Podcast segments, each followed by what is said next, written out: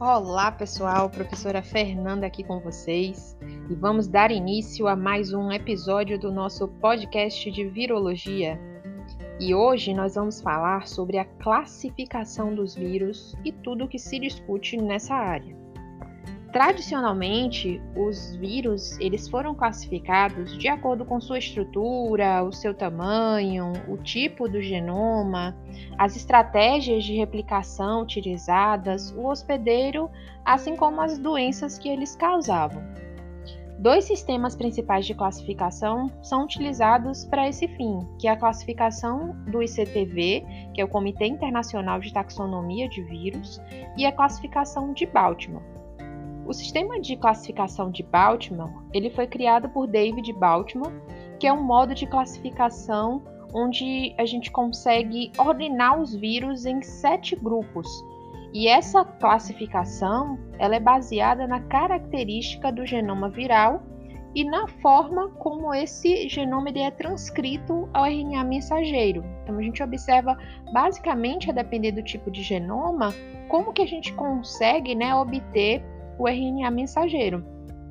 Nesse sistema, os vírus eles são agrupados é, em sete grupos e a gente tem a distinção em vírus de DNA de dupla fita no grupo 1, vírus de DNA de fita simples no grupo 2, vírus de RNA dupla fita no grupo 3, vírus de RNA fita simples senso positivo no grupo 4, vírus de RNA fita simples senso negativo no grupo 5, vírus de RNA com transcrição reversa no grupo 6 e vírus de DNA com transcrição reversa no grupo 7 é muito tipo de material diferente, com combinações diferentes. Isso foge um pouquinho ao que a gente conhece, né, como regra, né, da biologia geral, onde a gente vê que DNA ele apresenta a estrutura de dupla hélice e o RNA é uma molécula de fita simples.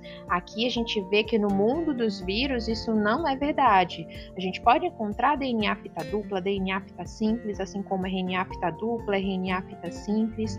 E a apresentação, quando a gente traz o termo senso positivo e senso negativo, é em relação ao RNA mensageiro, porque quando a gente fala, por exemplo, RNA fita simples senso positivo, isso quer dizer que o RNA presente, ele atua como RNA mensageiro funcional no interior dessas células que foram infectadas. E quando a gente fala em RNA é, sentido negativo, isso significa que esse RNA ele não vai conseguir atuar como RNA mensageiro. Então ele vai fazer o que, né? Ele serve como um molde para que uma RNA polimerase possa transcrevê-lo para uma molécula de RNA mensageiro funcional. Então, são pequenos detalhes que vão influenciar nas estratégias de replicação do vírus. E por conta disso, a gente faz essa classificação né, baseado nessa, nessa estrutura. Uma outra forma de classificar os vírus é a classificação do ICTV, como eu comentei com vocês. Essa classificação ela se parece muito com a classificação dos organismos celulares em gênero e espécie.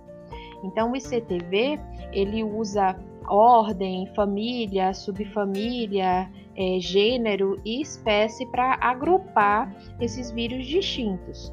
Toda vez que a gente encontrar uma apresentação assim de nomenclatura né, viral o sufixo viralis, por exemplo, a gente está se referindo à ordem viral. Quando a gente encontra o sufixo viride, a gente está se referindo à família viral. Quando a gente usa né, o sufixo vírus, a gente está se referindo ao gênero do vírus e por aí vai. Atualmente, né, na classificação dos vírus, o ICTV ele leva em consideração principalmente a estrutura genômica. A base molecular fundamental para a classificação dos vírus, que antigamente né, era, era empírica, agora é bem estabelecida pelo ICTV. E a taxonomia formal do, dos vírus é estabelecida por normas internacionais. E para fazer essa classificação, muitos fatores são analisados.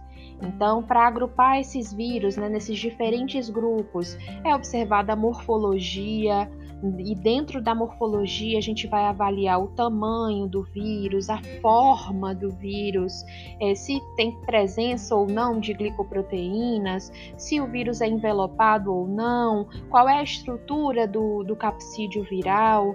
É possível também, né, dentro dessas análises, a gente fazer a avaliação das propriedades físico-químicas que diz respeito a coeficiente de sedimentação, a como que esses vírus vão se comportar frente à variação de pH, de calor, a presença de detergentes, por exemplo, qual é o ácido nucleico, qual é o, tamanho desse ácido nucleico, o tipo de fita, a polaridade do ácido nucleico e por aí vai.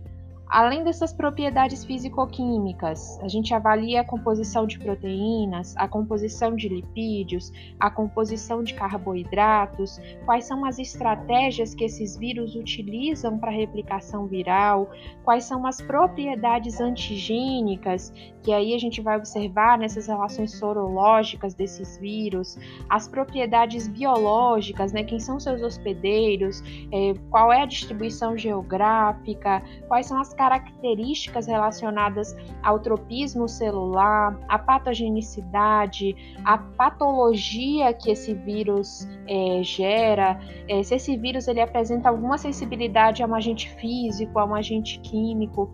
Então, são muitos fatores, muitas características que cada grupo, cada tipo de vírus é, vai se apropriar de alguma delas. E a partir da análise desse conjunto de fatores, é possível classificar os vírus de acordo com essas, com essas afinidades. É, a gente já viu que são muitos elementos diferentes né, para seres tão pequenos. E aí, se vocês querem saber mais um pouquinho sobre isso, entender mais sobre essas questões referentes à classificação, à taxonomia viral, não perca o nosso encontro ao vivo. Até mais, pessoal!